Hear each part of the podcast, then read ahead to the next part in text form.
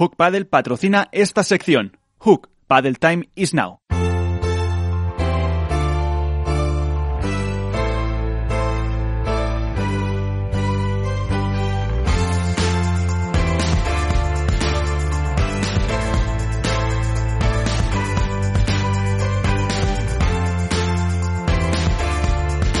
En esto es Paddle, comienza el debate. Temas que ha dejado Iván sobre la pues trascendencia, la importancia, la repercusión de este mundial de pádel que ha tenido sus eh, detractores como pasa en eh, pues prácticamente en todo en esta vida. También ha tenido gente que le ha apoyado, que le ha gustado, pero vamos a ver con vosotros también que estuvisteis ayer. De hecho, eh, Jesús le leíamos en marca que había hablado con eh, Vela y decía que había sido el mejor torneo de pádel de la historia. Que lo diga él, pues también es importante, aunque por otro lado, pues esos comentarios de muchos aficionados criticando el bajo nivel, que por otro lado, como apunta Iván, es como por ejemplo si vemos jugar en fútbol a Gibraltar o alguna otra selección de, de este estilo. Eh, la cuestión que yo creo, eh, bueno, no puedes decir tú, Jesús, eh, que rompes el, el fuego, es que también esto sirve para sentar las bases de lo que puede ser el pádel del futuro, ¿no? Eso es, yo estoy al 100% de acuerdo con lo que ha dicho Iván, ¿no? Al final yo creo que un deporte mejora, un deporte crece en todos los países, en todas las áreas eh, precisamente con eventos como este, ¿no? Compitiendo, eh, asistiendo a grandes torneos, enfrentándose contra los mejores. Eh, es cierto, y es, es, una obviedad, que el nivel de España y de Argentina, también podemos meter a Brasil quizá en ese saco, es muy diferente con respecto al resto de selecciones. Es una obviedad, pero eso no quita como, como has dicho tú, Miguel, que, el resto de selecciones puedan y tengan su derecho a participar.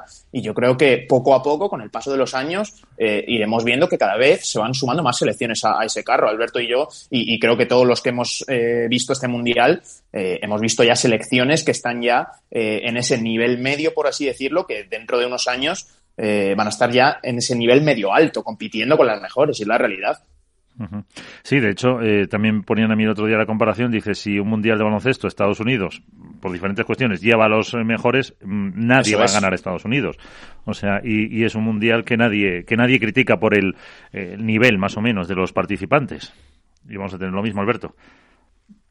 A mí es que me parece irrisorio. O sea, pensar que hay selecciones que por tener menos nivel no pueden participar en una competición internacional. De hecho, rompe el espíritu del deporte, rompe el espíritu del futuro olimpismo que está persiguiendo el pádel, entonces centrar el foco en eso me parece una pérdida de tiempo, sinceramente. El mundial es lo que es, es evidente que hay, como decía Jesús, dos selecciones que tienen un nivel superior al resto, que Brasil está en ese tercer escalafón y que el resto lo que necesitan es tiempo, pero es que todos los protagonistas que han pasado por los micrófonos del streaming en directo, con los que hemos podido hablar eh, entre bambalinas, etcétera, dicen que el salto que hay desde Paraguay hasta este mundial de esas selecciones que están en un segundo o tercer escalafón es muy grande, porque se necesita tiempo y calma. Y además se necesita de este tipo de eventos para que sigan creciendo, porque esas selecciones, esos jugadores tienen que verse cada vez con mayor asiduidad en eventos de este tipo, compitiendo contra los mejores del mundo y las mejores del mundo para tener la oportunidad de seguir creciendo, de seguir formándose, de seguir, eh, bueno, pues poco a poco fraguando una carrera deportiva para que en el 2025, cuando haya un campeonato internacional, podamos decir, Chile está en una posición eh, suficientemente estable como para poder plantearse quitarle el tercer puesto a Brasil. Digo Chile como cualquier otra selección, ¿eh? que es un recorrido lógico. El que quiera centrar el foco en, la pérdida de tiempo competitiva y demás, pues Iván ha puesto un ejemplo que es perfecto. No, aparte de una cosa, que hay que recordar, eh, Jesús decía que, Brasil y, está, está dentro de ese nivel. Yo te voy a decir una cosa, creo que en cuartos de final eh, Italia me parece que se enfrentó con Brasil, si no tengo por aquí, oficialmente en cuarto de final Italia-Brasil, y me parece que fue un 3-1. O sea, que Italia ganó un set a Brasil. O sea, vamos a, un, punto. Yo creo que Italia, hay que recordar, pese a, la ausencia de España, es campeona de Europa. También en, que cuando fue campeona de Europa en Italia. Eh, Francia ha subido un nivel brutal, que ya fue eh, subcampeona de Europa este, este, verano en Marbella. Yo creo que hay selecciones, eh, sobre todo las europeas, son las que para mí están más están creciendo. Eh, yo creo que a Chile o Paraguay todavía les falta un poquito, pero bueno, yo creo que, que todas las selecciones tienen derecho. Yo me llegué a ver incluso la fase previa de un Egipto-Senegal. Y bueno, pues oye, eh, nosotros también daríamos guerra en esos partidos, pero bueno, vamos a, a darles ese, ese, ese beneplácito de que puedan jugar, de que puedan aprender, de que puedan disfrutar. Y de hecho, muchas selecciones, me parecen, no sé si me tenéis que corregir, Alberto y Jesús, creo que hubo una selección de la fase previa que se quedó toda la semana tengo que investigar porque me lo han dicho para ver el, el, desarrollo del torneo, para ver a los jugadores y para aprender de, de, lo que se, de lo que es un mundial y de cómo juegan los jugadores de todas las selecciones. También dice mucho de, de, esas selecciones de querer aprender. Hay que recordar que, que si, no, si, no, me equivoco, el próximo campeonato del mundo me parece que se va a celebrar en París. Veremos a ver eh, qué, qué, nivel tenemos allí, porque ahora, por desgracia, vamos Primera a tener noticia. dos años seguidos. ¿Eh? ¿Perdón? Primera noticia que tengo yo. Creo que sí. Bueno, Iván siempre da noticias. Bueno, igual luego alguien nos lo confirma, pero la información que me llega puede ser, eh, tiene más papeletas París. Para tampoco estará mal como sede del, del próximo del próximo mundial para eh, acercarnos ahí a lo mejor Iván si nos llevan, que está más cerquita. Bueno, no sé, ya veremos a ver. Eso ya no uno nunca pierde la esperanza, pero bueno, teniendo a, grandes comentaristas como Alberto y a, a, Miguel y luego corresponsales de la talla de Jesús, nosotros lo tenemos difícil, somos una pequeña gota en el, en el mar, Miguelito. Y además yo no creo que haya nadie en España que haya visto tantos partidos de pádel de este mundial como tú.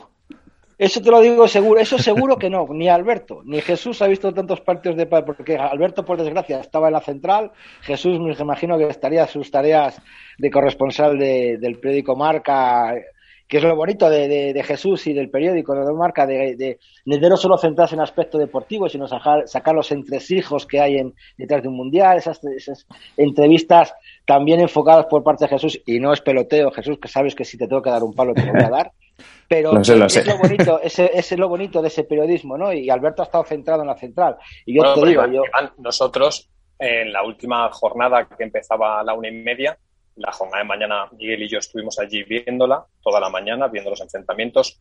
Jesús lo sabe después, cuando acaba la central, que muchas veces era la pista, una de las pistas que acaba primero. Nosotros acabamos las jornadas a las 2 y a las 3 de la mañana porque nos quedábamos por allí viendo las selecciones, las diferentes selecciones, no España ya porque somos españoles, sino viendo muchísimos partidos a Estados Unidos, ver cómo animaban, o sea, te compro el hecho de que tú has estado siguiendo el Mundial de principio a fin, que, que creo que habla muy bien del seguimiento que le has dado a este mundial y, y, eso es una medalla que te puedes colgar. Pero los que estábamos allí no nos hemos ceñido tan solo a venimos a hacer esto y demás.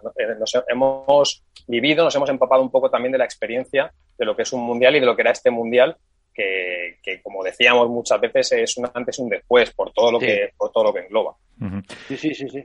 Creo que tenemos ya, eh, si nos escucha, a, eh, y supongo que sigue en eh, Qatar a Jorge Belmont. Eh, Jorge, ¿qué tal? Muy buenas noches. Estás con el micro silenciado, si nos oyes, pues eh, da señales de... Ahora, ahora, ahora? Ahora, Jorge, perfecto que bueno, no sé si cómo presentarte como abogado, como seleccionador de Qatar, como director de la Academia Belmont, eh, entrenador de World Padel Tour, eh, eh, apasionado del pádel, lo dejamos en apasionado del pádel. No sé si sigues en Qatar o estás aquí en, en España ya. Pues estoy ultimando ya mi estancia en Qatar. Mañana por la noche ya vuelvo a España, o sea que muy cómodo aquí en Qatar, pero con muchísimas ganas de, de volver para casa. Uh -huh. eh, también eh, eh, Jesús te hablaba contigo en, en, Marca, que está aquí con nosotros, con Iván Contrapared, con Alberto Bote de, de la Dormilona de As, eh, de esa experiencia eh, como seleccionador de, de Qatar. ¿Qué balance haces? Pues la verdad es que el balance para mí ha sido mucho más positivo del que me podía imaginar antes de, de venir aquí. Porque bueno, si miramos los resultados de la fase final, pues no podemos estar contentos porque no ganamos un set, Hmm. pero el objetivo era llegar a esa fase final que bastante difícil era y, y se consiguió. Entonces lo he estado justo hoy hablando con los chicos y aquí la gente está encantada. O sea, están muy contentos todo el mundo. Uh -huh. O sea, que eh, ya después de que se, vamos a decir, se vaciara de selecciones, de periodistas, de medios, de infraestructuras, el, el pozo que ha quedado en, en Qatar es positivo. Muy positivo, muy, muy positivo. O sea, para Qatar sí que, es, por ejemplo, yo he escuchado mucho, incluso he leído alguna publicación de que es un antes y un después, y lo comparto, pero es que de verdad para quien es un antes y un después ha sido para Qatar. O sea, Qatar ahora mismo creo que la involucración en el mundo del pádel, en el crecimiento del pádel en el país, eh, se ha multiplicado no sé por cuánto, no sabría decirte, a raíz de, de este mundial. Sí, poquito antes de que empezara el Mundial hablábamos con, con Ramiro, con Ramiro Choya, eh, nos contaba un poco cómo fue su experiencia irse ahí, con Ana, con su mujer, con, con los dos niños y, la, lo que costaba alquilar una pista, no de dinero que también, sino de, de la lista de espera que había, eh, de la afición de tanto mujeres como hombres eh, por ese deporte. Eh, así que ahora el boom puede ser mayor todavía. Seguro, o sea, seguro. Yo encima estoy aquí estos días, digamos, post-mundial, pues ya un poco más calmado hablas con la gente y te comentan que no sé qué zona van a, a construir 17 pistas, hablas con gente y te dicen que van a, construir otro club más en la zona financiera, o sea, todos son proyectos, proyectos, proyectos y más proyectos y la propia federación también quiere involucrarse más en el crecimiento del pádel, o sea que, que es que lo hablé con, con Jesús, eh, no sabría decir dónde está el techo ahora mismo de, del pádel en este país. ¿Tu renovación como seleccionador cómo va? pues ayer tuve una reunión y la verdad es que eh, podríamos decir que va bien y que no va tan bien, porque eh, ellos quieren que siga, yo quiero seguir, pero una de las condiciones que a priori me ponen es venirme a vivir aquí. Entonces, digamos que estamos de acuerdo en todo, menos en casi lo más importante, que es el lugar de residencia. Y ahí estamos negociando posibilidades. Bueno, todavía tienes tiempo con, si es como dice Iván para, para París, eh, aunque luego, claro, la competición es el, el día a día. Bueno, pues está Iván contra pared, eh, Jesús Mata y Alberto Bote de, de As. Eh, eh, Jesús. Hola, buenas noches, Jorge. Hola, ¿qué tal? Buenas noches. Bueno, lo, todo felicidades por, por el Mundial, por haberlo disfrutado, por haberlo realizado, por, por lo que nos habéis enseñado lo que es el, el, el pádel en Qatar. Eh, yo te digo, yo, yo vi la final de, de, tu equipo, por decirlo de alguna manera, la final, la única final, por decirlo de alguna manera, que habéis jugado. Sí, contra Japón. Qatar, con Japón. Sí. Y bueno, la verdad que, bueno, pues eh, el ambiente que había, los jugadores, el nivel, pues hombre, para un país creciente como, como Qatar, realmente sorprende. Pero yo quería sí. preguntarte una cosa. Eh, ¿Tú crees que has dicho que habéis cumplido el objetivo ¿no? de, jugar la fase final? Pero ¿con, qué te quedas de, de, del Mundial en el sentido de qué te hubiera faltado? ¿Ganar un set, ganar un partido? ¿O, qué, o, a lo mejor algún comentario de tus jugadores de qué es lo que han aprendido de este Mundial? A ver, en, en, cuanto al resultado, no os voy a engañar que si nosotros decíamos, vale, somos la, la selección más débil, eh, pero si nos veíamos con opciones de quedar 14 o 15. Y yo de verdad conozco el, el nivel de, los jugadores y para mí no mostraron su, su verdadero nivel en las dos eliminatorias que, más lo necesitaban. Por un lado, venían de competir desde Dubai, o sea, llevaban 8 o 9 días prácticamente compitiendo, no son jugadores profesionales, y por otro, eh, que es un país muy novato, podríamos decir, en cuanto a, al pádel, y el tema competición, aunque venga mundo de, del mundo del tenis, en los momentos claves se notó esa falta de rodaje, podríamos decir, en cuanto a, a experiencia de los jugadores. Entonces, ese es un poco la, la, el balance final, ¿no? Que te quedas de, vale, nos falta experiencia, pero estuvimos muy cerca de ganar una eliminatoria, aunque luego fueron 3-0, pero es que hubieron partidos con set ball, partidos que debíamos haber ganado. Bueno, eh, es la primera vez, ojalá haya más y, seguro que, lo harán muchísimo mejor. Eh, Jesús. Hola Jorge, ¿cómo estás? Hola Jesús, ¿qué tal? Muy buenas.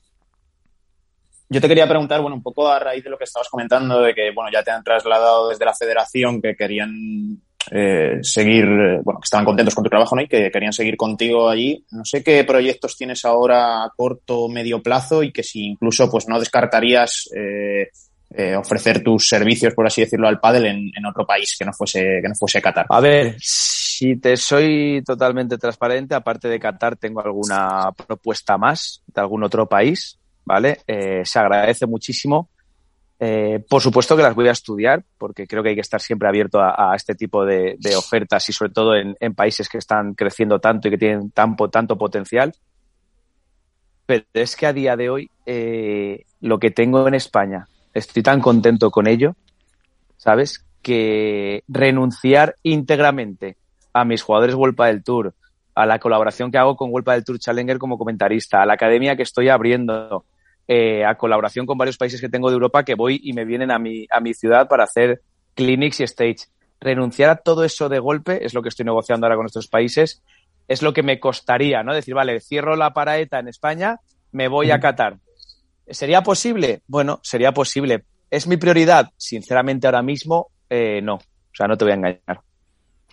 No sé, si te, no sé si te he contestado. sí, sí, perfectamente. Eh, Alberto. Muy buenas noches, Jorge, ¿cómo estás? Hola, Alberto, buenas noches. Eh, insistimos mucho los que hemos estado bajo la lupa del Mundial y hemos vivido la experiencia en que esto es, un antes y un después de la presentación del pádel eh, sociedad internacional. ¿Cómo lo habéis vivido los que realmente sois los protagonistas, que sois los que estáis en la pista o a pie de pista? ¿Qué, cambio creéis que es el más importante para decir el pádel acaba de romper un techo que parecía impensable? Para mí, fíjate, eh, que es un antes y un después, estoy, como he dicho antes, estoy de acuerdo, sobre todo para el país de Qatar. O sea, para eh, la gente que llevamos años en el mundo de, del pádel profesional o del pádel amateur eh, y los que llevan muchos más años en el circuito profesional, más que un antes y un después, porque no creo que ahora de repente a corto plazo lleguemos al primer torneo profesional del año que viene, y el montaje y todo sea eh, como lo hemos visto aquí. O sea, no creo que a corto plazo sea eso. Lo que sí que creo es que hemos visto un reflejo o un espejo de lo que estoy convencido que va a ser cada prueba de pádel y el crecimiento que tiene el pádel eh, en un periodo de uno, dos años, ¿sabes? ¿Sabes a lo que me refiero? O sea, no sé si doy para mañana el circuito y todo va a cambiar, pero hemos visto a dónde podemos llegar y de lo que es capaz el mundo del pádel. Porque eh, vosotros que habéis estado allí, ¿qué, mm, ¿qué ha sido ese después, vamos a decir? ¿Qué se va a quedar para, o para implementar, por ejemplo, en el circuito profesional? ¿Qué, qué diríais que se ha aportado eh, en ese nivel para, para copiarlo mm, en cualquier eh, campeonato que se quiera, que se quiera hacer? Casi, pues o los tres, o Jorge empieza. Mira, y en cuanto a organización, eh, es que ha sido lo más parecido, que es la frase que más he escuchado yo aquí, a una prueba de ATP de tenis. O sea, eh, cada el trato, la organización, la instalación, o sea, todo, todo en ese sentido ha sido de 10. La vilas de los jugadores, en las pistas en las que han jugado, o sea, todo, absolutamente todo, ha sido eh, algo mucho mayor a lo que estamos acostumbrados. Eso en cuanto a la organización y en cuanto a lo que hay, la repercusión que puede tener es el salto que puede dar el pádel en cualquier momento ya de decir, vale, es un deporte profesional, es un deporte amateur con un crecimiento gigantesco, pero que en cuanto a aportación económica y similar que están teniendo en los torneos está muy distante de deportes como el tenis, ¿no? Pues ahí es donde creo que va a ir dando pasos para, para cortar esa distancia con el deporte un poco con el que nos miramos, que es el tenis.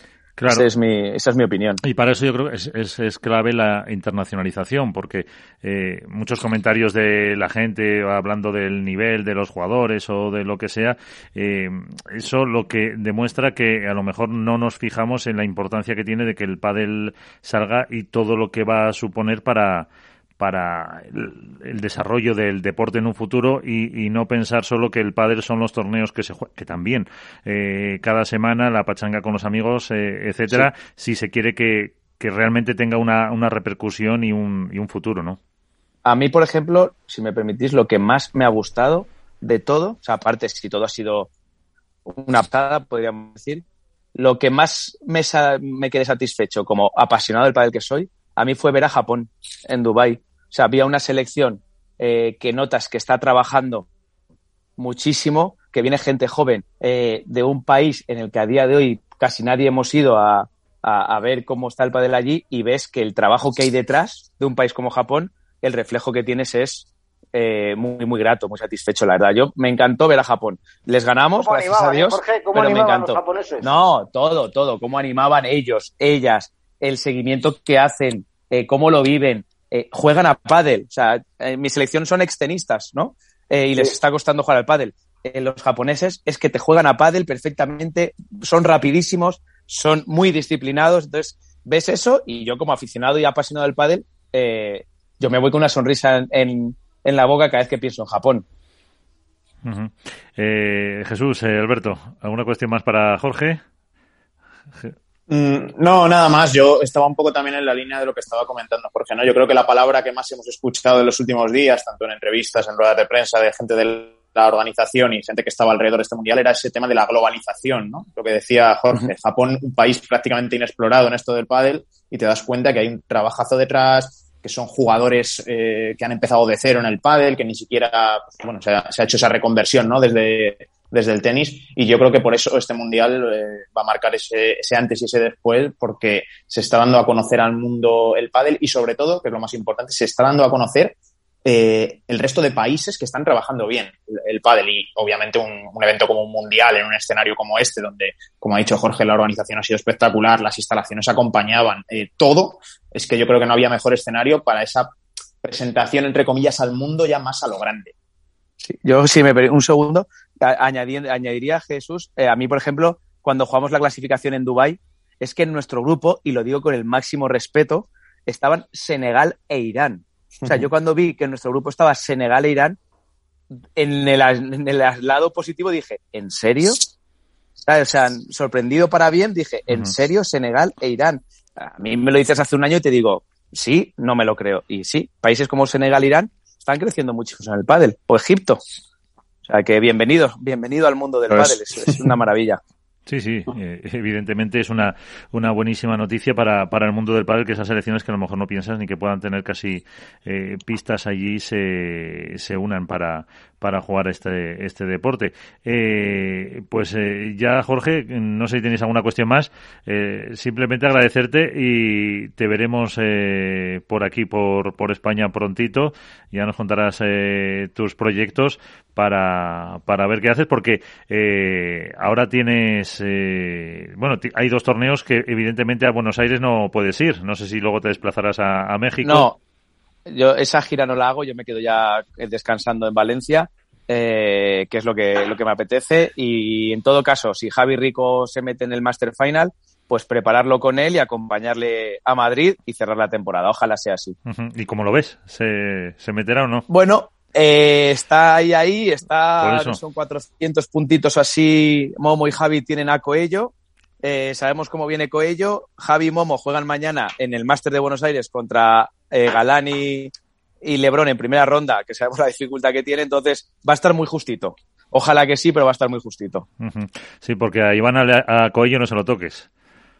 No, no, no, claro, o sea que no tienen, no tienen a un rival fácil, ¿sabes? O sea que, bueno, lucharán hasta el final seguro y a ver si hay suerte. Pues eh, Jorge, volveremos a molestarte en otra ocasión. Muchas gracias. Muchas gracias a todos vosotros y un saludo a cada uno de vosotros pues eh, Jorge Belmont, que mm, iba a preguntar eh, también, eh, porque a vosotros al margen, ahora quiero hablar un poco de España, eh, Jesús, eh, Iván o Alberto, eh, ¿qué selección os ha sorprendido más de, de nivel que no esperabais? Dentro de lo que habéis podido ver o qué selección creéis que está creciendo un poquito más? Mira, perdón, a mí me ha llamado mucho la atención Italia, evidentemente estaba estaba ya en la terna de, de candidatas a dar un salto eh, cualitativo de cara a este mundial. Y me parece que a nivel masculino tiene muchos nombres que están ya jugando al pádel y mucho. Y que si bien es cierto que a nivel estadístico, a nivel numérico, pues están lejos de, de los mejores jugadores del mundo, pero les plantan cara, ¿eh? Los puntos no son rápidos, no caen del lado de, de un hipotético Brasil, Argentina España, sino que, bueno, plantan juego. Y es la semilla para que dentro de no mucho este, podamos disfrutar de eliminatorias muy igualadas. En chicas, exactamente lo mismo. O sea, Italia ha sido tercera en el Mundial y eso es sintomático de por dónde está. Y de la central, que al final es lo que yo más viví, me, me llamó mucho la atención y me gustó mucho Bélgica en masculino. Me parece uh -huh. que tiene varios jugadores, Jesús y yo hablábamos con, con Miguel Matías muchas veces de varios de los nombres, que son jugadores que tienen, sin tener muchos conceptos de padre en muchos sentidos todavía, pero que tienen tiros que hacen mucho daño, que, que definen con mucha facilidad, que le meten una velocidad a la pelota que otras selecciones no son capaces y a lo mejor de Bélgica no te lo esperas porque si te lo esperas de un Francia, de un Italia o de Portugal o Suecia que no han estado y Bélgica a mí me ha llamado mucho, mucho la atención. Y, y aprovechar para decir Qatar, es verdad que el nivel está donde está, en Qatar. Nadie puede vender la moto de no, Qatar eh, como selección ya está. No, Qatar está donde está, pero hicieron un, debutaron en la central en la primera jornada, hicieron buenos partidos y sobre todo eh, cómo viven el pádel. O sea, cada pelota ganadora era un, yo qué sé, un mundial para ellos. Y ver cómo también eso tiene seguimiento por parte de la gente, porque podía haberse dado la circunstancia de que jugaran y que no hubiera un seguimiento por parte de la afición local. Y sin embargo, fue muchísima gente a verles y cómo se creaba ese feeling, esa sensación entre el jugador y la, y la afición, me llamó poderosamente la atención. Sí, yo me, yo me mantengo en la línea de, Alberto. Es cierto que Bélgica lo estuvimos hablando varios días y nos llamó mucho la atención por eso, precisamente porque eh, veías ya técnicas muy depuradas, una buena manera de entender el, el juego. Quizás lo que les faltaba, pues bueno, era un poco esa, esa parte no tangible, ¿no? del pádel, esa, pues que yo creo que te lo dan el sumar partidos, el sumar torneos como estos, y, pero yo creo que Bélgica eh, está colocada ahí para, para dar mucha, mucha guerra a las selecciones potentes dentro de, dentro de muy poquito. Y lo de Qatar es que fue, fue muy bonito lo de Qatar, por precisamente eso. Eh, yo creo que lo que más nos sorprendió fue esa conexión ¿no? que tenían con el público, que sacaban esa rabia en cada punto, que quizá, pues bueno, eh, no, te, lo, no te lo esperas de una selección así, que como ha dicho Alberto, eh, tiene el nivel que tiene, pero es verdad que obviamente pues creando esa cita alrededor, jugando en casa, jugando ante su gente, debutando en la central, obviamente se creó un clima muy, muy bonito que, que, te, que te, ahí sí que te das cuenta de que el pádel está arrasando y llegando a, a todos lados. Tú ves una selección como Qatar,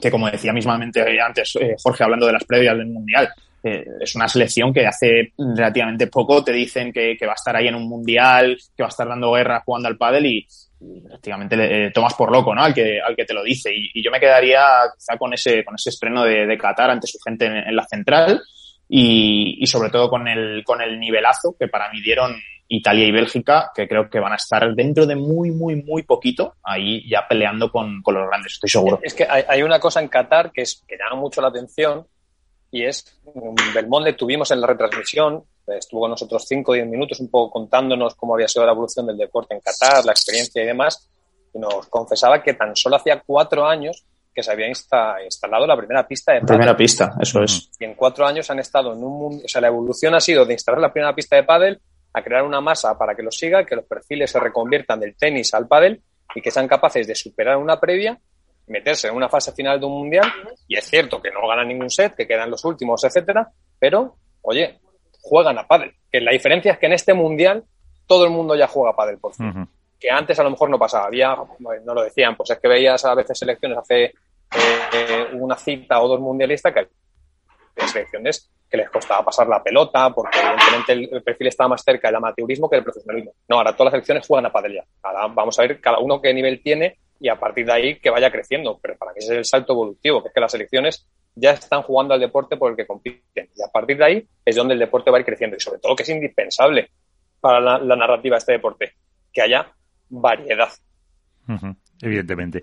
Eh, bueno, lo de lo de Bélgica también me recuerda que World del Tour esta semana anunció que Bruselas va a tener un Open en mayo en eh, 2022, lo que también, que siempre nuevamente, si no me equivoco, solían ser exhibiciones simplemente y este año ya tiene un Open como mmm, que la temporada empieza en Miami a finales de, de febrero. Y eso me lleva a hablar un poco de España. ¿Qué podemos contar de, de la selección? Cumplió, porque llevamos, eh, pues no sé si 40 minutos hablando del Mundial y no hemos eh, casi mencionado a España, aparte del apunte que hizo Iván de las finales. Eh, cumplió el, el, objetivo, pero ¿qué más se puede decir? ¿Cómo se vivió? ¿Cómo estuvieron ellos? Eh, ¿Qué sensaciones habéis eh, percibido ahí del, del equipo español? A ver, en Las... la modalidad femenina España se, digamos que lo tuvo relativamente sencillo, solo se solo se complicó un poco la vida en un encuentro contra Brasil que acabó sacando el, que acabaron sacando delante Lucía Sainz y, Marta Ortega y el resto pues cumplió con los pronósticos. Es verdad que en la final, pues en el segundo partido Argentina se lo juega todo a una bala con Aranzazú y con Delfina. Delfi está exquisita, o sea, juega un partido colosal.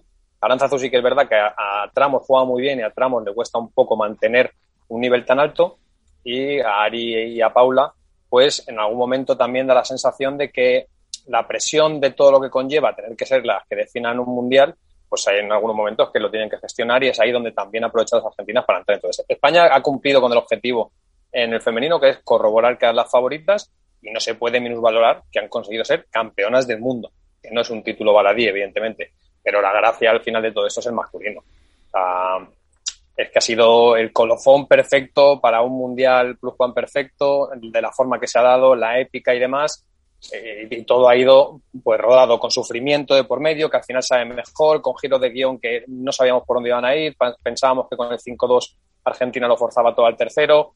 España se la juega con el cambio en el servicio y dejando de utilizar a australiana para forzar que Lebron vuelva a entrar en el partido, que no juega mucho, y que también Paquito pueda jugar el cruzado con Dineno para ver si en el choque de voleas consiguen sacarlo adelante. Luego Paquito eh, pues tiene problemas en el gemelo, le atienden y, de todo eso el control emocional, la gestión emocional que hay, porque todos conocemos que Paquito Navarro y Juan Lebrón son dos jugadores efervescentes, con mucho temperamento, que a favor de corriente rinden como los mejores del mundo, que cuando las cosas a lo mejor no van tan bien, pues les cuesta reengancharse a los partidos y ver la parte positiva y no quedarse anclado en, la bola negativa. Y los dos demostraron una gran madurez en un momento que lo necesitaba y también el trabajo que se hizo desde el banquillo.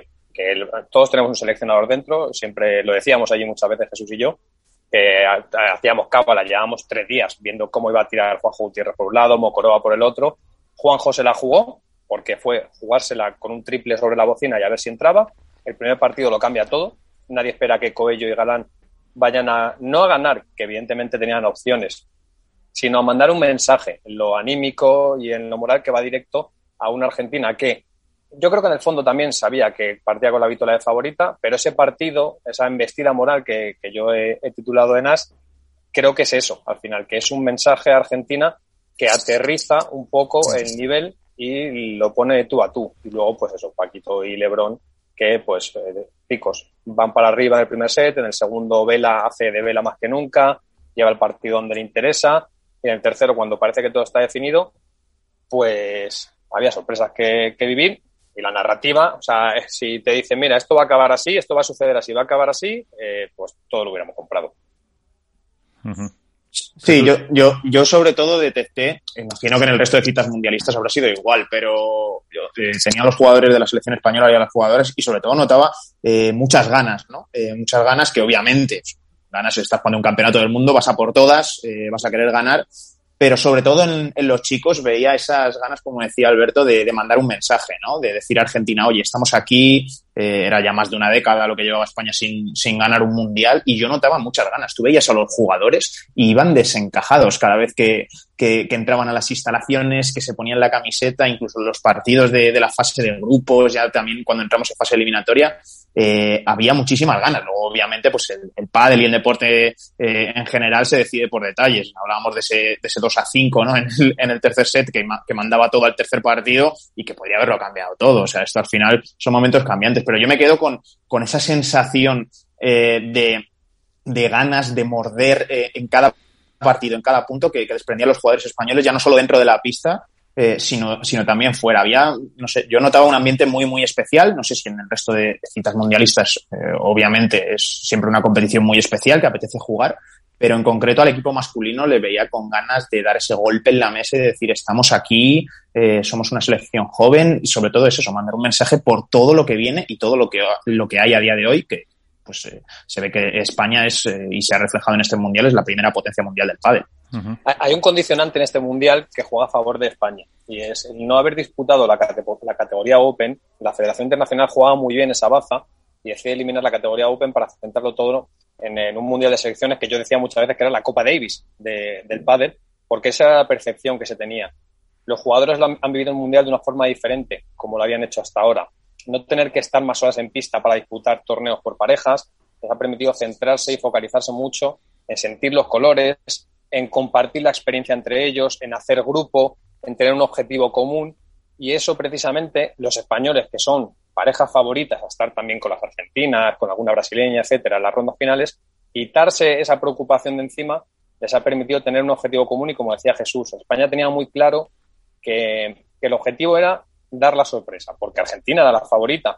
Y por eso diré yo cuando publiqué ayer de Cascais a Qatar, y, no, y me lo dijo un jugador eh, al final, que, entonces tenían la sensación de que lo pueden haber logrado, no lo hicieron porque Argentina supo jugar con esos intangibles muchas veces que tiene también el deporte para que jugaran a su favor y que se eliminara la categoría Open, yo creo que ha jugado a favor de, la selección española para tener ese objetivo común, para creerse que era posible, porque a lo mejor en otras circunstancias, pues por la mañana has perdido la final masculina de Open, eh, estás arrastrando anímicamente que podía haber sido y no ha sido, y sin embargo, los jugadores, que nos pasaba con todos, pero a España, ese condicionante yo creo que le ha jugado a favor. Despertarse e irse a dormir pensando en un objetivo común, que era intentar dar la vuelta a una situación que a priori daba como favorita a Argentina. Hombre, ten en cuenta una cosa, Alberto, que ahí te doy toda la razón, ¿no? Era la, duda de por qué no hacían Open, pero al fin y al cabo hay jugadores españoles que si hubieran, hubiera habido torneo Open,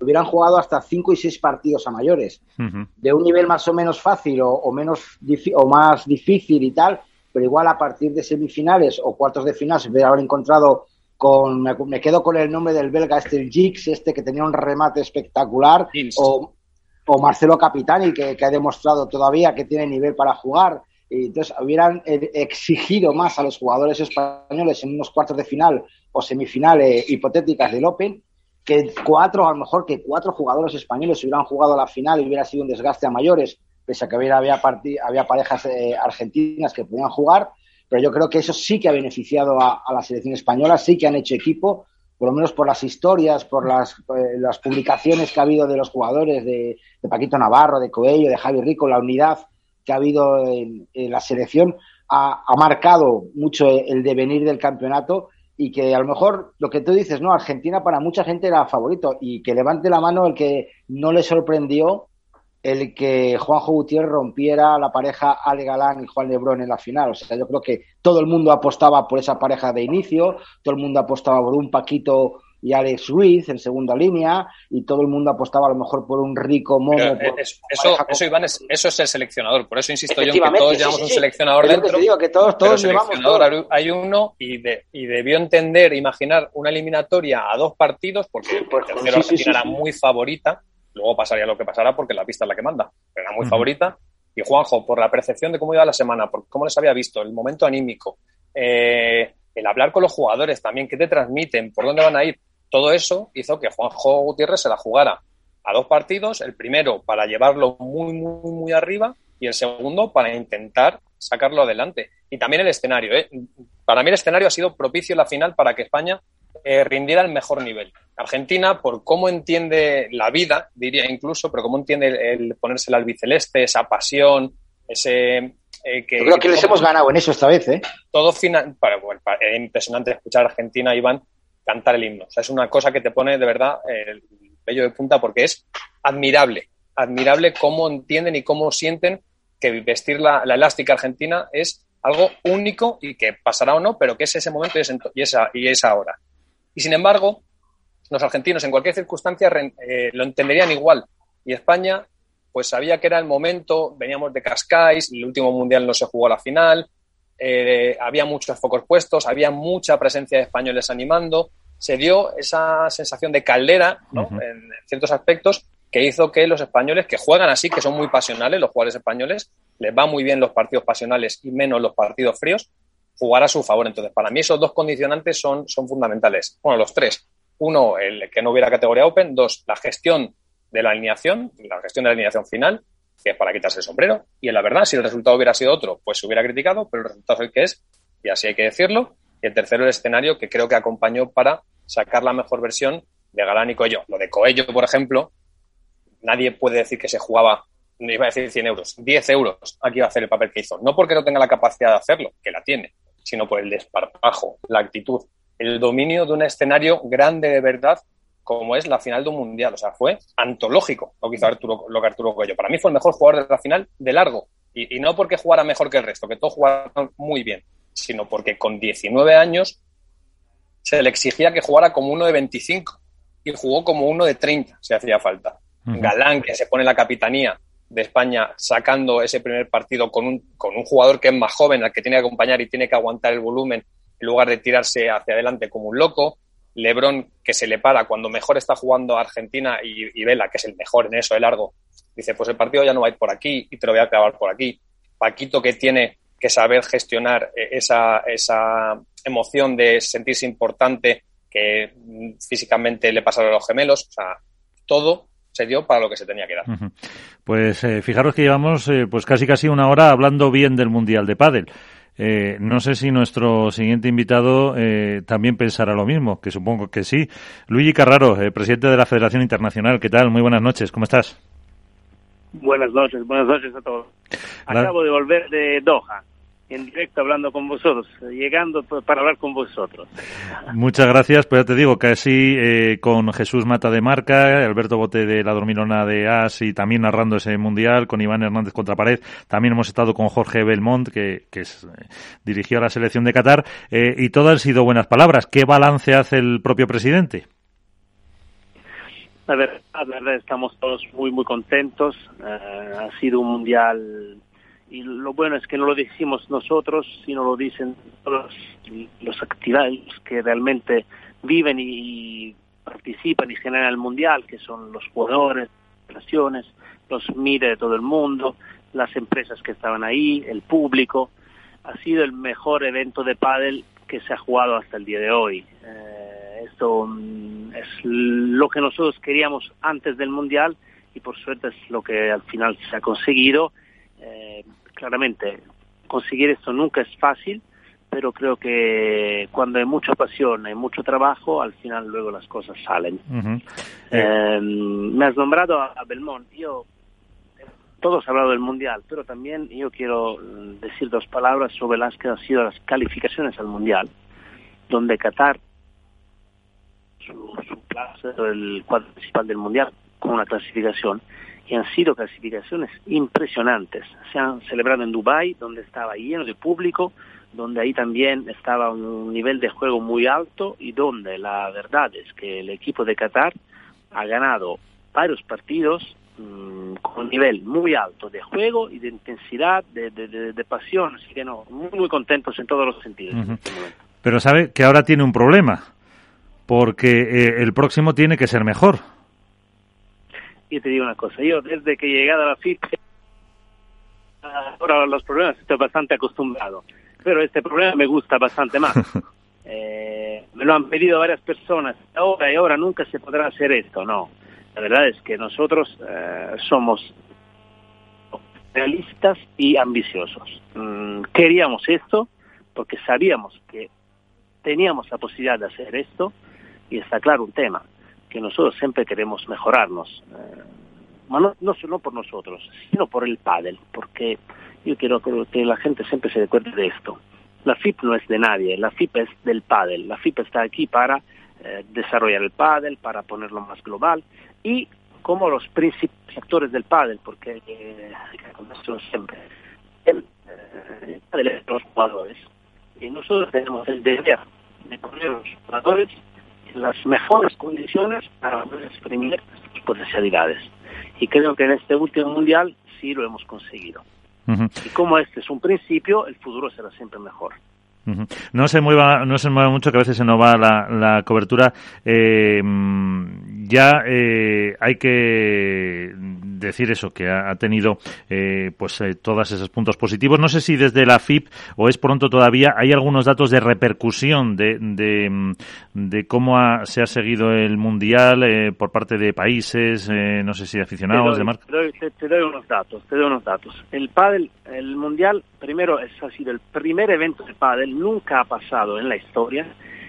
Todos los partidos que se han jugado, pero te digo, todos los partidos, eh, de la pista 1 a la pista 8, eh, de, la mañana hasta la noche, se han retransmitido.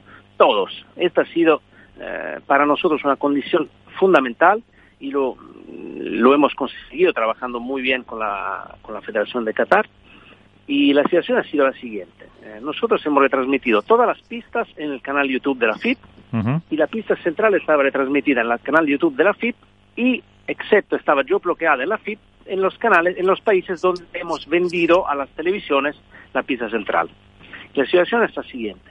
En el canal YouTube de la FIP, el Mundial ha sido mirado por más de 6 millones y medio de personas. 6 millones y medio.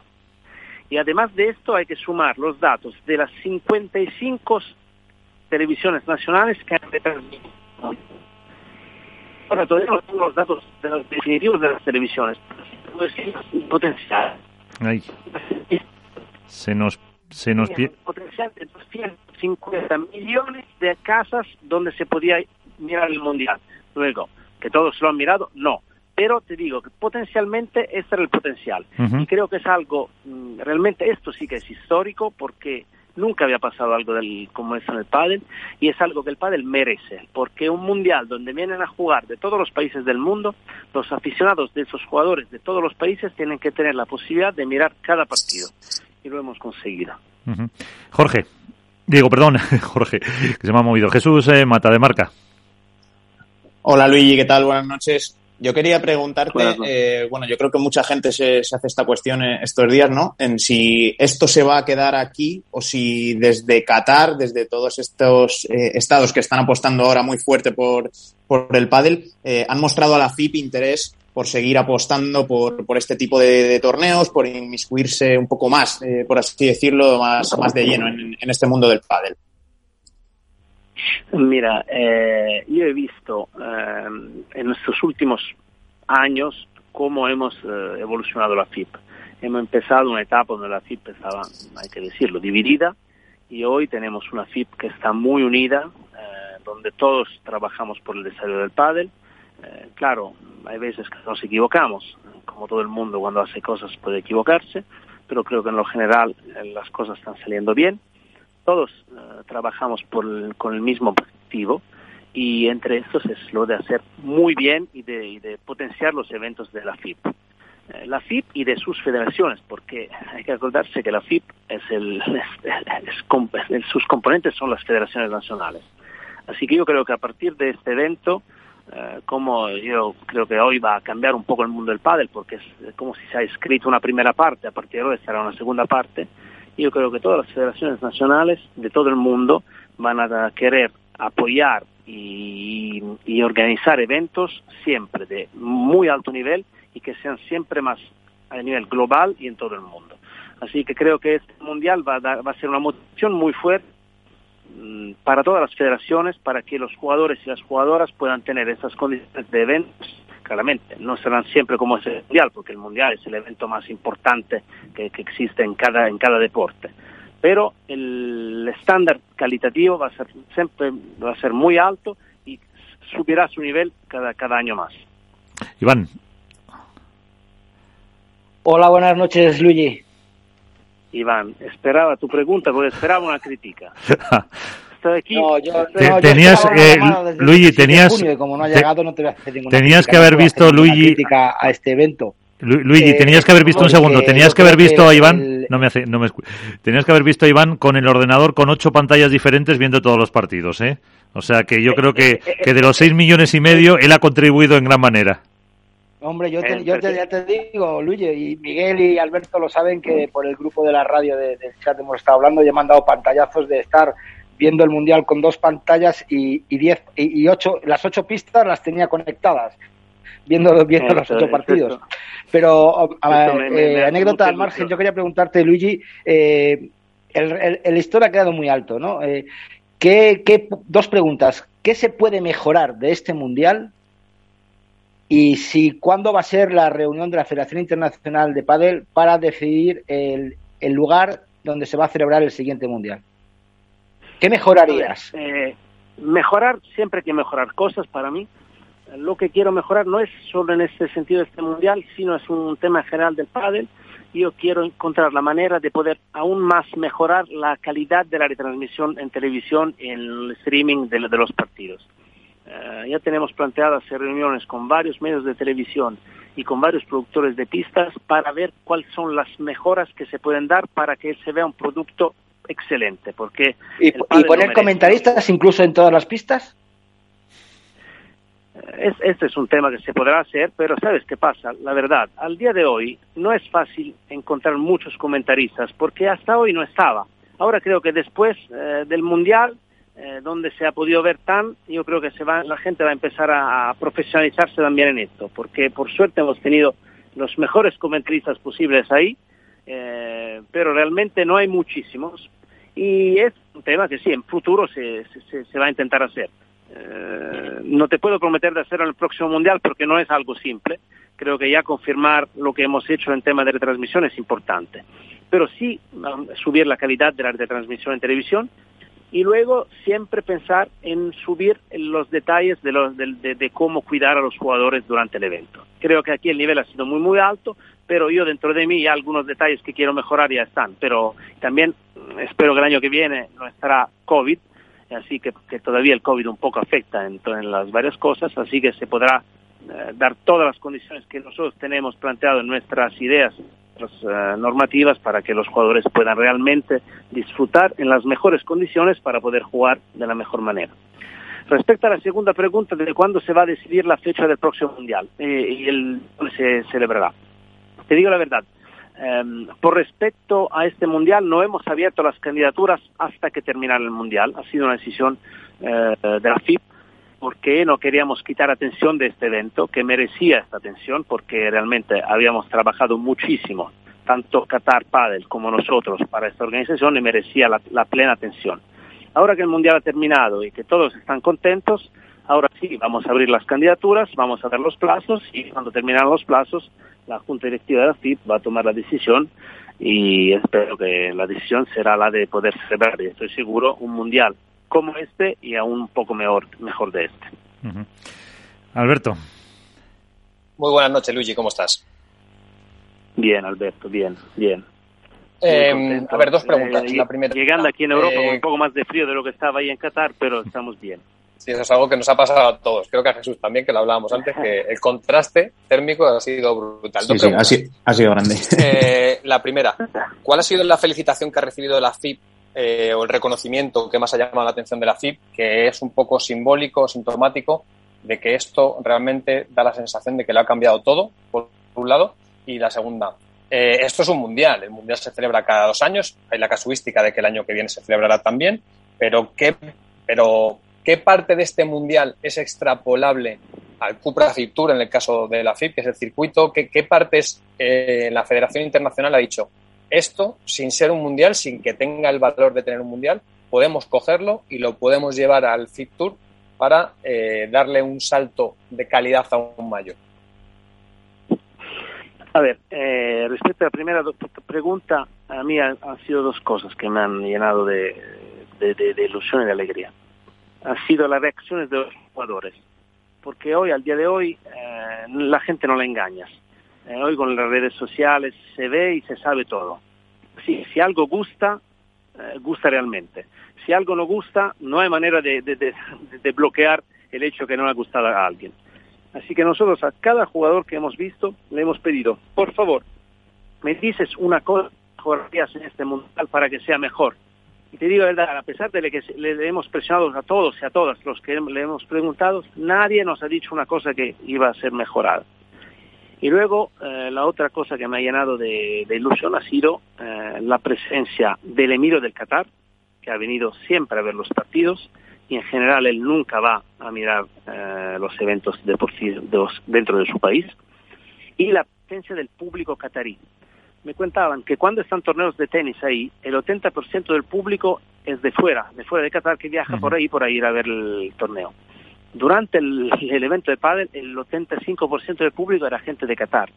Y esto indica que el pádel no son solo españoles, italianos, argentinos que le gusta y van a ver. No, no, no. La gente de cada país va a ver los eventos en estos países.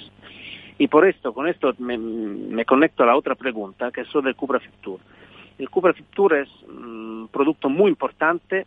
¿Por qué? Porque es un producto que permite al pádel de ser eh, visto en todo el mundo, pero sobre todo permite a los jugadores de todo el mundo de entrar en el ranking del pádel. Así que ahora vamos a subir y mucho el nivel organizativo de estos torneos.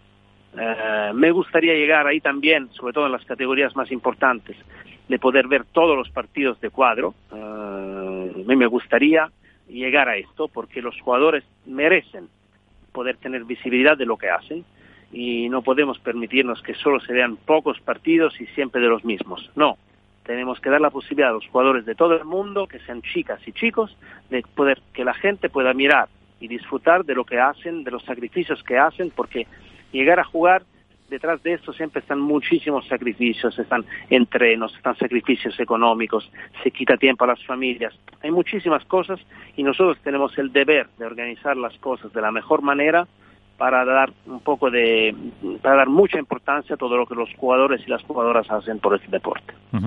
eh, pero mm, usted también eh, le, preguntaba, de hecho, en, en, una entrevista que le hacía en Doha Jesús eh, a los eh, durante durante el mundial, eh, le preguntaba que muchos jugadores y, y jugadoras pues quieren que ya eh, sean los que ellos manejen, tengan un poco de importancia, controlen entre comillas los circuitos y usted le decía que, que, sí que quieren que haya más libertad y más profesionalismo a la, a, a la vez. ¿Se puede conseguir todo eso es compatible con los objetivos de circuitos eh, de la federación, de circuitos eh, privados, etcétera? Mira, yo te puedo responder desde el punto de vista de la Federación Internacional y de lo, que, de lo que son nuestros ideales y de lo que son nuestros objetivos.